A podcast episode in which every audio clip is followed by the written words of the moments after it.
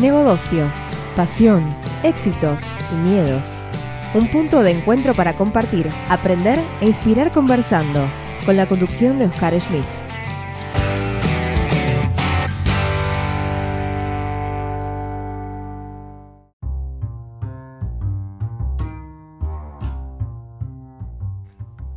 Todo esto es posible gracias a la aplicación Anchor.fm, una aplicación gratis que te permite grabar y editar, agregar música desde tu celular o desde tu PC. Anchor nos permite distribuir además todos nuestros podcasts en todas las redes conocidas de música y podcast como Spotify, Apple, Google, entre otros. Puedes bajarte la aplicación directamente desde Android Store o Apple Store o directamente ir a la dirección anchor.fm y empezar ya con tu podcast.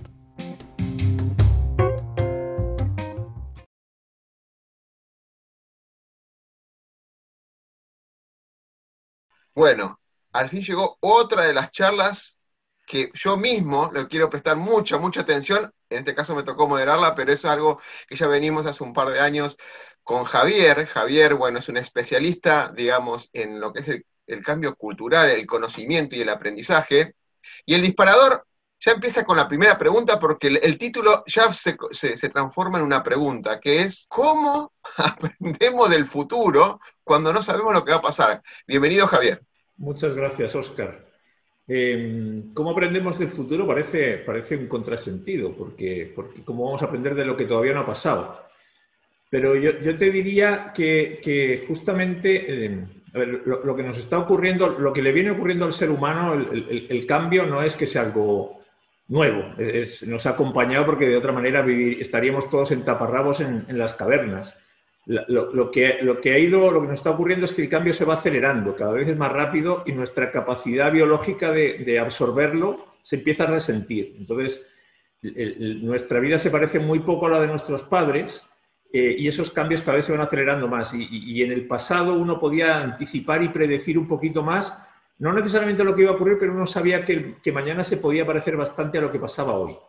Lo que nos está ocurriendo eso es que, es que ya, ya, eso no es así. Entonces, el pasado cada vez nos sirve menos para predecir y anticipar el futuro. Entonces, antes uno podía vivir en el día de la marmota, como la película, porque sabía que más o menos las cosas se repetían y no cambiaba mucho ni la legislación, ni la tecnología, ni los productos, ni, las competencias, ese ritmo era muy lento. Y hoy en día eso va mucho más rápido. Entonces, descansar en lo que pasó para anticipar y predecir lo que viene es muy difícil. Ahora estamos metidos en una pandemia que, que, a finales del año pasado nadie podía anticipar. Entonces, ¿qué es lo que nos ocurre? Que la única alternativa que tenemos es justamente mirar para adelante y tratar de aprender de lo que va a venir. Y eso significa renunciar a muchas de las certezas y competencias que nos han servido previamente, que son las que se enseñan en el colegio, para empezar a, incorporar otras, otras habilidades, yo diría, que tienen mucho que ver con, observar, con estar muy atento, con detectar patrones, con formular hipótesis por muy descabelladas que nos parezcan, por hacerse preguntas. Y, yo, yo, uso una metáfora, y esto tiene que ver con que si antes usábamos mapas, ahora vamos a tener que usar una brújula. Un, un mapa, los mapas caducan. Esta velocidad a la que avanzan las cosas hace que el conocimiento, que lo que sabes tú, caduque muy rápidamente. Entonces los mapas para cuando te lo aprendes ya no te sirven. Sin embargo, una brújula, que son estas nuevas habilidades, lo que te sirven son para navegar en un contexto en el que no sabes cómo va a resultar, pero si, si tú manejas bien la brújula, sabes cómo tomar decisiones. Y esa brújula al final está compuesto por esas capacidades que son hacerse preguntas, son la resiliencia, son la creatividad, son la curiosidad, son la capacidad de colaborar, etcétera, etcétera. Entonces, parece que es un contrasentido, pero no nos queda más remedio que desapegarnos de muchas cosas que nos han traído hasta aquí, porque para lo que se viene aparentemente ya no son muy útiles. ¿Qué facilidad tenés en, en dos minutos de estructurar toda la educación del mundo, básicamente? bueno, sí, no podemos aprender cosas del pasado porque en el pasado obviamente no, no habían servido, pero dijiste algo que quiero ahondar un poquito más. Hablaste de las preguntas y en este sentido, en este sentido, em, esto de las preguntas es que nos estamos equivocando al hacernos las preguntas, en vez de contestar cosas del pasado, o sea, estilo, eh, qué fecha es tal cosa, o cuánto pesa tal cosa, o qué altura tiene, y se busca en, información del pasado, estás planteando hacer preguntas para abrir posibilidades. ¿O estoy errado en lo que dije? No, es así. Fíjate, lo que pasa es que de nuevo parece algo contranatural porque históricamente Eh, y si nos vamos a la educación, ya, que hacías mención a la educación, que es un tema que nos apasiona a los dos, si tú te fijas, estamos diseñados y educados para responder. Y para responder preguntas que no son nuestras. O sea, una cosa es que, que respondas, pero cuando además la pregunta no es tuya, tú no le prestas mucha atención ni, ni, te importa demasiado. Y eso asume, y eso significa asumir que las, que las preguntas ya están claras y que las respuestas son correctas y son ciertas, que tiene que ver con la incertidumbre o con la certidumbre. Y justamente lo que estamos hablando es que si uno no puede anticipar lo que viene, las respuestas anteriores ya, es muy posible que no me sirvan. Entonces, tenemos todo un modelo educativo y profesional donde eh, lo que hacemos es evaluar y valorar a las personas, a los niños, por responder correctamente preguntas que ya están predefinidas. Entonces no sabemos preguntar, no estamos muy preparados para preguntar. Y, la pregunta de alguna manera te genera incertidumbre porque no tienes ni idea de cuál puede ser la respuesta. Tienes que explorar, comprobarla, arriesgarte a, equivocarte, recuperarte del error. Entonces, efectivamente, eh, uno, no estamos preparados para las preguntas. Y, y, dos, no todas las preguntas son iguales, no todas las preguntas te llevan a los mismos lugares. Entonces, la capacidad de hacerse las preguntas adecuadas en el momento adecuado, yo creo que es una habilidad gigantesca. En el mundo de las empresas, hasta ahora teníamos la percepción de que los líderes no se pueden equivocar y a los líderes no se les desafía con preguntas y los líderes tienen todas las, todas las respuestas porque las preguntas ya están claras. El escenario en el que estamos significa que hay que empezar por primero reformularse cuáles son las preguntas. Y en ese escenario participan todos, porque todo el mundo hoy en día tiene la capacidad de formularse preguntas. Todos estamos eh, sometidos a miles de experiencias con clientes, en proyectos, entonces, las preguntas pueden venir de cualquier lado y eso cambia, yo creo, eh, enormemente la dinámica de las organizaciones. Mira, Javier, em, hay algo que em, quiero tomar de la primera respuesta que tuviste, que es, em, hablaste de la resiliencia. ¿Cómo se aprende en la resiliencia cuando, por lo general, siempre es cuesta arriba? ¿Cómo podemos pensar tranquilos y diseñar o crear un futuro cuando en la resiliencia muchos pensamos que es cuesta abajo y no muchos pensamos que es cuesta arriba, digamos. Es decir, que nos estamos hundiendo más o es un esfuerzo eh, el, eh, eh, escalar, digamos, ese tema. Sentimos como que estamos en un pozo en ese momento y ahí es donde tiene que estar la verdadera resiliencia. Entonces, ¿cómo jugamos con esta combinación de preguntas, ¿sí? Para no, digamos, para recrear un nuevo pensamiento? La, capacidad de, de reaccionar a situaciones adversas y levantarte eh, yo creo que la primera tentación siempre es, actuar de manera inmediata, porque parece que es lo que te pide la, situación, y excepto en casos que yo creo que son casos que ocurrían sobre todo en, nuestro pasado más antiguo, donde uno tenía que reaccionar inmediatamente sin pensar, porque tenía que huir para salvar la vida de, un animal, hoy en día eso nos pasa pocas veces. Entonces, aunque parezca de nuevo poco natural, yo creo que es más importante dedicar tiempo a pensar antes de actuar. O sea, aunque parezca que nos estamos hundiendo, esto es como, yo, creo que Oscar Wilde decía, es mucho más difícil escribir una carta corta que una carta larga. Y, acá yo creo que justamente la decisión es, bueno, eh, hagamos foco, o sea, tomémonos el tiempo suficiente, porque la inversión en planificar, aunque nos parezca que es una inversión en la que estamos invirtiendo mucho tiempo, luego nos ahorra un montón de, de situaciones. Entonces, yo te digo, parece, parece ilógico porque parece que la primera reacción es tengo que reaccionar, me voy a, me, voy a morir, estoy en peligro. Y sin embargo, de nuevo, hay, muchos refranes que yo creo que, nos lo ponen en, evidencia. Aquello de vísteme despacio que tengo prisa, eh, significa que aunque nos parezca eh, contra, contraproducente, uno se tiene que tomar un tiempo para pensar, para planificar. Eh, de nuevo, la frase de Lincoln, si tengo ocho horas para cortar un árbol, me voy a tomar seis horas en afilar el hacha. Y yo creo que justamente lo que hablamos antes, la velocidad a la que venimos avanzando nos dificulta el buscar esos espacios de reflexión. Parece tiempo perdido, parece que si no actuamos nos estamos equivocando. Y yo creo que aquí es mucho más importante pararse y pensar bien antes de actuar para que la actuación sea la correcta. Y una de las cosas que a mí me choca y que yo veo en todas las organizaciones con las que me toca trabajar, públicas, privadas, en todos los países, es justamente la dificultad de encontrar esos espacios de reflexión. La velocidad, de, la, necesidad de ejecutar, la presión por resultados es tan grande que dificulta mucho el pararse, analizar, tomar decisiones, colaborar, intercambiar opiniones y experiencias, observar, recoger información del entorno. Entonces es muy complicado mantener esa, esa, esa, poner ese freno y decir, no, no, voy a hacer foco y no me voy a dispersar. Esto es un, un ping-pong, digamos, porque nombras cosas y te tengo que repreguntar naturalmente, porque estamos muy acostumbrados, así como es algo tradicional, pensar en el, en el crecimiento, en el salir a flote, sobre todo del lado humano, hombre, que gran parte de la sociedad lo obliga a repensar en el sentido de salir en forma individual. Él tiene que salir a flote, pero sabemos que somos seres sociales, somos seres sociales y de alguna manera la colaboración, pensada o no en, en una medida u otra, es parte del ser humano. Y salir a flote desde un sistema de egos no, no tiene mucho sentido en este, en este caso, es mi opinión, ¿eh? por eso abro la pregunta, sino en un, en un sistema de ecosistema, o sea, más participativo, ¿no? ¿Qué, qué, cuál es tu pensamiento de esto, de lo individual y lo colaborativo, o de, la, de lo individual y la comunidad social en, en, en cuanto a salir o transitar esta resiliencia o buscar nuevas oportunidades en un futuro? Bueno, fíjate que, eh, como dices tú, eh, el, ser humano ha llegado hasta donde ha llegado por su capacidad de colaborar. A ver, lo primero, en, tu cerebro tú tienes neuronas, pero tú no eres inteligente por la cantidad de neuronas que tienes, eres inteligente por las conexiones que las neuronas establecen entre sí. Si las neuronas no colaboran, no comparten, no intercambian, no, te sirve de nada.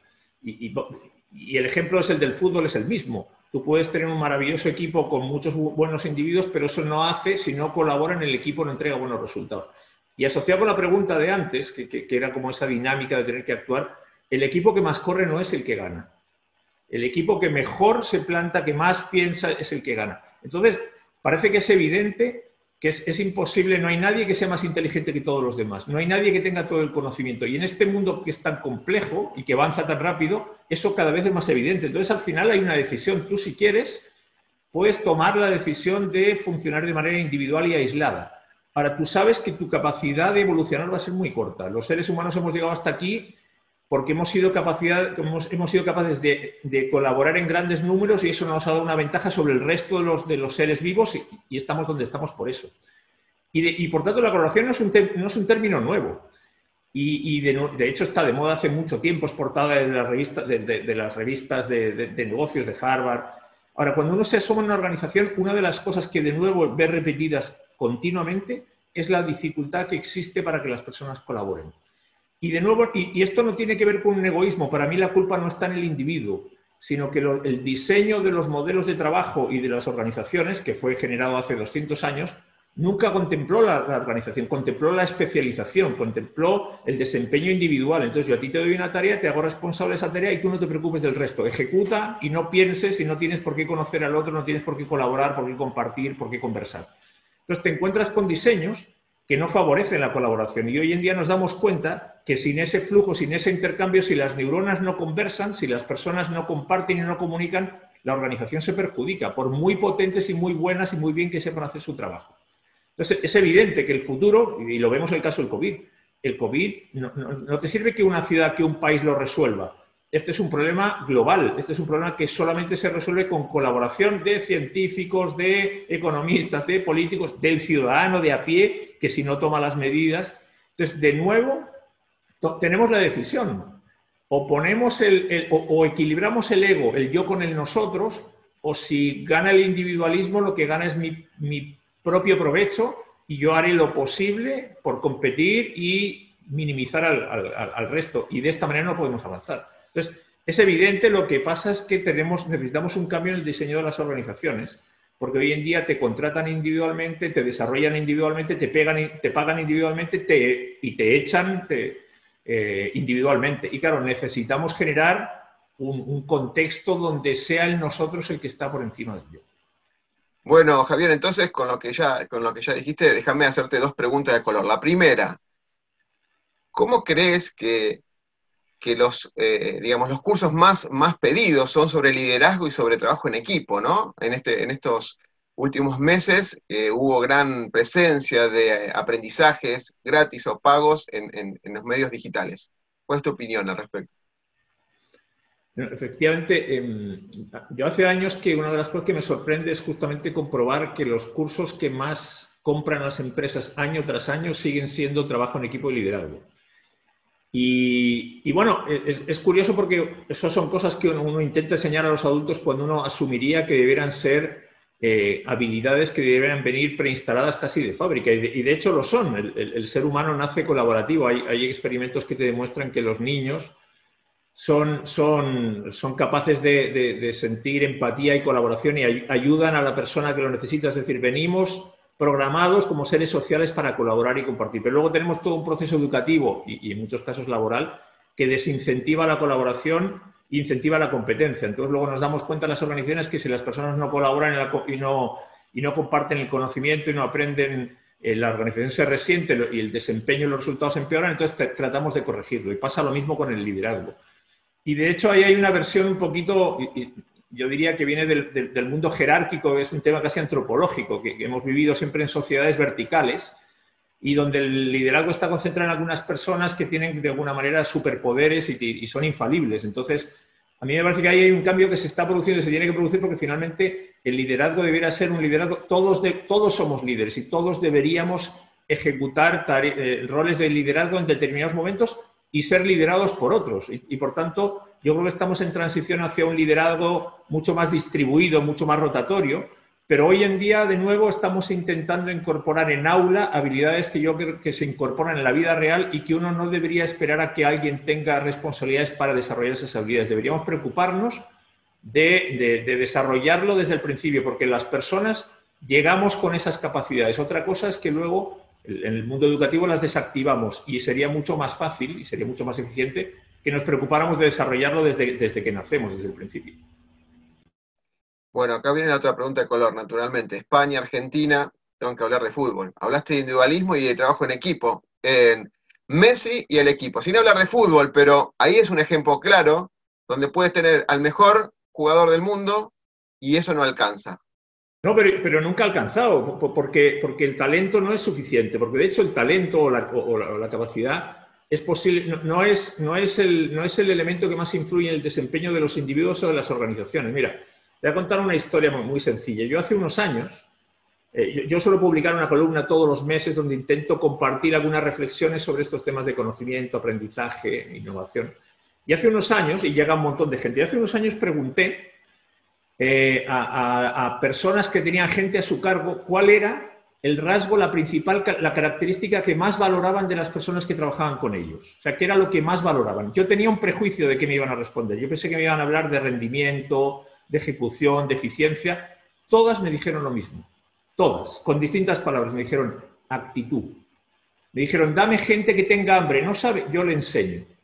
Entonces, cuando tú, la, ventaja que tenemos los que ya llevamos un poquito de vida recorrida es que tú te das cuenta que nadie quiere reunir, el talento. Yo no es que no quiera tener el talento, pero yo me doy cuenta que el talento no es suficiente. Me da una pequeña ventaja, pero esa ventaja generalmente no es una ventaja que hace la diferencia. Lo que hace la diferencia generalmente es la continuidad, es el esfuerzo, es la capacidad de colaborar, eh, es la resiliencia, es, es aprender a perder. Entonces, ¿necesito talento? Sí. ¿Necesito individuos que sean buenos? Bueno, es muchísimo mejor. ¿Me garantiza eso que vaya a funcionar? Mi experiencia es que yo he visto equipos de todo tipo donde el promedio de talento es inferior, pero la capacidad de colaborar, de poner el ego en segundo lugar, de buscar un propósito común, de sacrificarse, de asumir cuál es mi rol, de resolver los conflictos, etcétera, etcétera, hace que el rendimiento mejore. Entonces, lo que tú te das cuenta es que necesito buenos individuos, pero es condición necesaria, pero no suficiente. Los mejores desempeños no dependen de tener a los mejores individuos, sino, de asegurarse que los individuos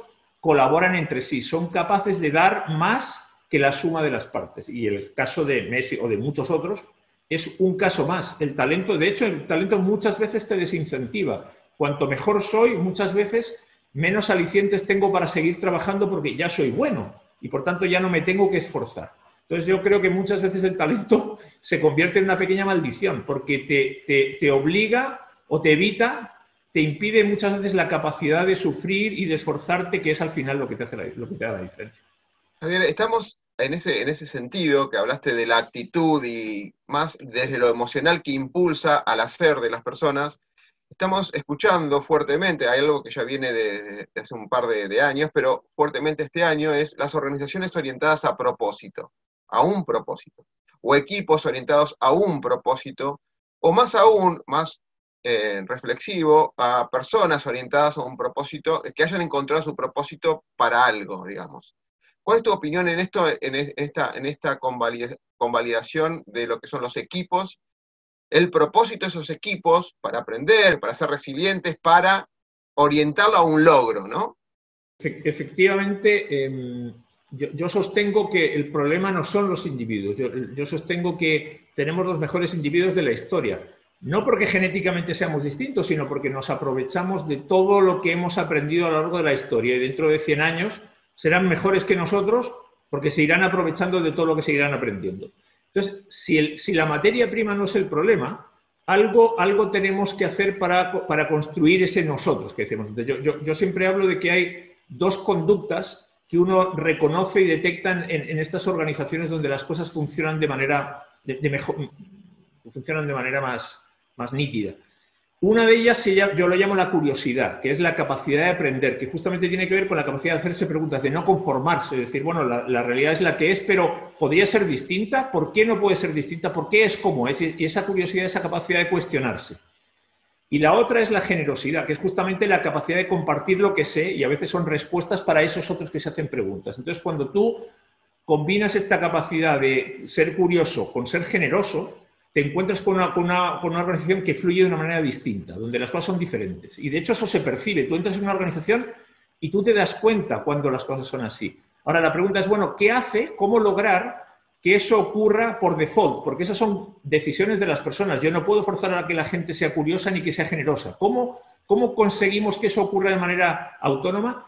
Y mi conclusión es que eso se da cuando todas las personas comparten un propósito. Cuando tenemos un objetivo común, cuando estamos de acuerdo en algo, la curiosidad brota porque es una manera de conseguir el propósito y la generosidad también, ¿por qué? Porque contribuyo con mi conocimiento a que alcancemos el propósito.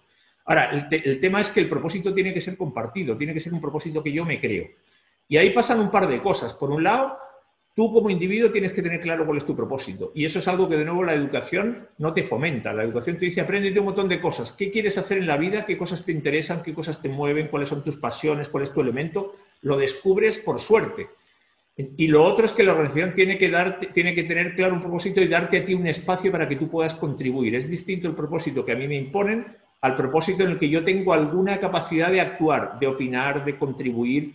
Entonces, no, es fácil porque históricamente, de nuevo, si volvemos a las jerarquías, tú te incorporabas a una organización donde las cosas ya estaban decididas. Lo mismo que pasa en la educación. Tú no decides lo que quieres aprender, ni cómo, ni cuándo. Eso ya está pensado tú llegas a una organización donde todo está decidido. Entonces, cuando todo está decidido, mi nivel de compromiso baja, porque yo no soy un contribuyente, no soy un actor, no soy protagonista. Entonces, mi, experiencia tiene que ver con que justamente las organizaciones que generan esos espacios, donde yo contribuyo, tengo derechos y tengo responsabilidades, pero me siento parte, yo también desarrollo, entonces puedo alinear mi compromiso con el compromiso de la organización. Y cuando se alinean, yo creo que esa es la tormenta perfecta, porque entonces la gente ya no considera que trabaja, la, gente pone su actitud porque sabe que es lo que tiene que poner para que cumplamos el compromiso de la organización, que es el mío también. Excelente, excelente, Javier. Gracias por eso de, refrutar, digamos, de alguna manera, volver a, buscar una meta en común, que creo que la sociedad en general lo necesita y, de hecho, las organizaciones de por sí. Me gustaría con tu experiencia como, consultor eh, internacional, de alguna manera, dos o tres casos, sin dar nombres, sino ejemplificarlos, de todo esto que hablamos, ¿sí? el sentido del conocimiento. Si puedes dar casos concretos, porque a veces eh, no, por al hablarlo no se plasma solamente en la reflexión, sino en la práctica, como, para dar ejemplos, digamos, directamente y, y pasarlo al, lado pragmático. Claro. Fíjate que, es más fácil encontrárselo a nivel de equipos o de áreas que de organizaciones, porque, porque finalmente aquí el, tamaño, el tamaño importa, la dimensión influye. Pero fíjate, yo me he encontrado con algunos casos bien, bien curiosos. como te decía antes, fíjate, hay, hay un par de rasgos que uno, que uno encuentra como, nos toca a los que estamos en consultoría, tú entras y sales de empresas. Entonces no puedes decir que conoces una empresa porque simplemente participas en algunas actividades puntuales, pero en esas actividades vas detectando una serie de señales. La primera es que en la mayor parte de las organizaciones uno detecta miedo, miedo encubierto, pero miedo a, a no opinar, miedo a contradecir, miedo a equivocarme. Entonces, hay pocas organizaciones donde tú notes que hay una cierta naturalidad, que hay un flujo más o menos eh, armónico de conversaciones y de trato incluso. Eh, y esto es como me decía el otro día, la cultura al final es como un perfume. Se huele pero no se ve. Y estas cosas de nuevo son cosas que, tú no las puedes tocar pero se perciben en las conversaciones. La gente está... Hay buen humor, hay capacidad, se atreven a desafiarse, etcétera, etcétera. Entonces, yo, por ejemplo, a mí hay una, organización que me, que me, llamó la atención, una cooperativa, en este caso de energías renovables, donde, por ejemplo, ellos ya definían el plan estratégico, decían, nuestro objetivo es que nos tenemos que detener a observar y, cuando tengamos que parar, tenemos que parar, que es lo contrario de esta, de esta necesidad de ir tan rápido. Y otra de las cosas que ellos habían dicho es, mira, tenemos muchos equipos y los equipos saben lo que hacen, pero cada equipo no sabe lo que hacen los demás, con lo cual vamos a construir un mapa de equipos que nos permita a cualquiera saber qué está pasando en la organización porque estamos todos interrelacionados. Hicieron todo un esfuerzo de crear un mapa de equipos, ¿sí? que les permite saber cuál es el flujo, cuáles son los proyectos, cuáles son las actividades, quién sabe qué, etcétera, etcétera. Y otra cosa que instauraron, por ejemplo, es que cada tres meses las personas tienen un día que le llaman retiro, donde esas personas se van de la empresa en equipos, en grupos, y se juntan simplemente a, mejorar sus relaciones y a reflexionar sobre lo que está pasando y lo que tiene que pasar. Es decir, hacen breaks específicos, se van y lo único que hacen es dedicar tiempo a pensar, y es un día cada tres meses. O hay otra organización, por ejemplo, hay una organización argentina que me llamó mucho la atención. Yo, siempre lo cuento. A mí me toca hacer, como te toca a ti, montones de eventos. El evento mejor organizado que me he encontrado en mi vida, con muchísima diferencia, y me, me, me ha tocado hacer un montón, me pasó en, Argentina. Y es, una, es, una, pequeña consultora que hace un evento para, para pymes, con un montón de gente. Y fue un evento en el que a mí me ubicaron como un año antes de que me tocara. Me habían hecho todo un escáner de lo que yo sabía, hicieron, hicimos todo un trabajo previo de definir bien cuál iba a ser el mensaje en función del perfil del público, en función de sus intereses, cosa que la mayor parte de las veces que yo doy una conferencia nadie sabe lo que yo voy a contar. Yo tengo una conferencia dentro de un par de horas para una petrolera y no tienen ni idea de lo que yo voy a contar. Bueno, nos juntaron a todos los ponentes para, para sincronizarnos, para que todos nuestros mensajes estuvieran bien coordinados, nos repitiéramos cosas. Nos pagaron antes de hacer el evento. Eh, en el propio evento, que empezó a la hora puntual, teníamos 45 minutos para hablar y 15 minutos de preguntas. Bueno, estaban medidos los, los, los 45 minutos y la lista de preguntas, cuando era, muy larga y no daba tiempo a contestarla, al terminar te llevaban a una sala y te, hacían las preguntas para grabarlas en vídeo, para subirlas a la web, para que todo el mundo te quede... O sea, tú te das cuenta que hay detrás, hay un flujo, hay un, hay un compromiso, hay un amor por lo que estás haciendo que te dice, bueno, esto, esto es posible hacerlo. Yo conozco, tengo un par de clientes, por ejemplo, que están tan comprometidos con sus clientes que han ido creando comunidades de aprendizaje donde hacen sesiones mensuales con sus clientes para intercambiar conocimiento, aprender y construir cosas con ellos. Hay una constructora, por ejemplo, que tiene todo un proceso instalado de, que, se llama revisión postacción o el mundo del petróleo lo llama postmortem, por ejemplo, donde no terminan nunca una obra hasta que no hacen el ejercicio de reflexión para recoger qué fue lo que aprendieron y lo que harían distinto la próxima vez, para capturar lo que funcionó bien y capturar lo que no funcionó bien, los errores, no con el objetivo de señalar a nadie, sino convertirlo en un aprendizaje, dado que esto nos pasó, no, no queríamos que nos pasara, ¿qué tendremos que hacer distinto la próxima vez? Y eso es un ejercicio donde participan todos y es un ejercicio súper bien valorado porque es la puesta en común para decir, oye, este era el objetivo que teníamos, esto fue lo que pasó, ¿por qué hay una diferencia? ¿Qué aprendemos? Y no terminan hasta que hacen eso. Y hay un último caso, una empresa que me encontré en el mundo del petróleo y del gas, donde, o sea, lo primero que me sorprendió es que todos los gerentes eh, eh, eh, no habían trabajado nunca en otra empresa que fuera esa. Y era una multinacional en este caso. Y estaban, y ya, estaban cercanos a la jubilación muchos, muchos de ellos y estaban preocupadísimos por el futuro de su empresa. Yo nunca me había encontrado con gerentes que cuando se van a ir les preocupa lo que va a quedar detrás, sino que se despiden y dicen, bueno, por fin me voy ahora disfrutar de otra vida. No, estos tipos estaban absolutamente eh, identificados con su organización y estaban tratando por todos los medios de ver qué hacer para dejar el legado, para que lo que ellos saben, que son 30, 40 años de experiencia en el mundo de oil and gas, no se pierda. Y ellos han desarrollado el tema de, eh, ellos tienen un área que se llama conducta responsable, que es todo el tema de seguridad, y han desarrollado un músculo gigantesco. Su primer valor hoy en día es la seguridad, no es la producción. Lo primero es la seguridad, y la seguridad para la producción y tienen todo un flujo de aprendizaje, de capturar los aprendizajes, en las investigaciones cada vez que hay un problema se captura lo que se aprendió, se sistematiza, todo eso se difunde, se cambian los procedimientos, se entrena a la gente. Entonces tú te das cuenta, y ahí voy a volver al tema para cerrar este rollo, que la actitud lo cambia todo. Cuando hay interés por hacer algo, cuando algo se le da prioridad, se lleva a cabo. Y estas empresas no están formadas por gente super, sobrehumana. Son gente normal que simplemente se compromete con algo, pone foco en algo, de nuevo volvemos a, se concentra en algo, dice esto lo quiero hacer bien, esto es importante para mí, lo voy a hacer. Y son capaces, claro, hay que generar un espacio donde se dé participación a las personas, autonomía, se delegue, se permita tomar decisiones, pero existen casos, como te digo, más fácil yo me lo encuentro más a nivel de equipo que de organización, porque es un desafío mayor. Como siempre es, un gusto escucharte, Javier. Solamente un minuto y ya estamos cerrando la entrevista. No quisiera dejar picando una, que vos des una recomendación, una frase o algo que te haga sentido para que las, todos los que nos están escuchando de alguna manera, eh, qué es el próximo paso que tenemos que dar, ¿no? Y con eso cerramos. Mira, em, yo sé que lo que voy a decir es, de, como, como en España, es de perogrullo. Es tan evidente que hasta me da vergüenza decirlo. Bueno, lo primero es que nada de lo que yo he dicho aquí es verdad, por supuesto. Tampoco es mentira, es lo que yo creo porque es la experiencia que yo he vivido. Habrá otras, seguramente mejores. Pero fíjate, yo, yo creo que la, la pandemia que estamos viendo ahora nos lo pone en bandeja. Al final, todo depende de lo que queremos hacer. O sea, ¿se podía teletrabajar? Por supuesto que siempre se pudo teletrabajar, pero no quisimos o preferimos hacer otras cosas. Entonces, yo siempre pongo el mismo ejemplo. Mira, perder peso no es difícil, es fácil. Yo, he bajado 15 kilos en 10 semanas. ¿Qué hay que hacer para eso? Lo sabemos desde hace mucho tiempo. No hay que ir a Harvard a hacer un MBA. ¿Qué es lo que hay que hacer? Hay que tomar la decisión. Y luego, claro, hay que ser riguroso en la ejecución. Entonces, tenemos un montón de conocimientos si lo que queremos son empresas que aprendan, si queremos resiliencia, si queremos colaboración.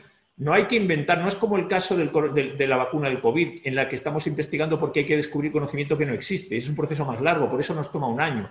Muchas de las cosas que necesitamos incorporar en las organizaciones ya se saben. Tenemos que tomar la decisión de querer hacerlas. Si no lo hacemos, no pongamos la excusa de que no se puede, pongamos el argumento de decir, esto no es suficientemente importante para mí. Mira, no quiero perder peso, ¿por qué? Porque prefiero beber cerveza y comer asados, y es legítimo. Entonces, para mí el tema es, decidamos qué es importante y a eso pongámosle foco. Las organizaciones que yo veo están demasiado ocupadas haciendo millones de cosas, pierden el foco y al final se desperfilan. Existe, tenemos todas las herramientas, pero hay que tomar la decisión. Hay que decir, ok, esto es importante, voy a ser consecuente porque lo que hay que hacer para adelgazar o para llevar la organización a donde uno quiere o para incorporar tecnología, ya se sabe. Hay que tomar la decisión. Lo que viene después es simplemente ejecución. Bueno, dejaste picando. ¿Qué decisión van a tomar todos todo los que nos están escuchando a partir de mañana? Javier, como siempre, es un gustazo escucharte y compartir, en este caso, un diálogo muy ameno, así que muchas gracias y espero verte pronto. No, un placer, tú lo sabes, aprender y compartir contigo, porque de cada pregunta que tú haces yo, aprendo siempre, así que ojalá que nos veamos prontito. Cuídate mucho, Oscar. El miedo a equivocarnos nos inmoviliza, nos aleja del éxito. El miedo a lo nuevo nos limita, nos quita oportunidades de crecer.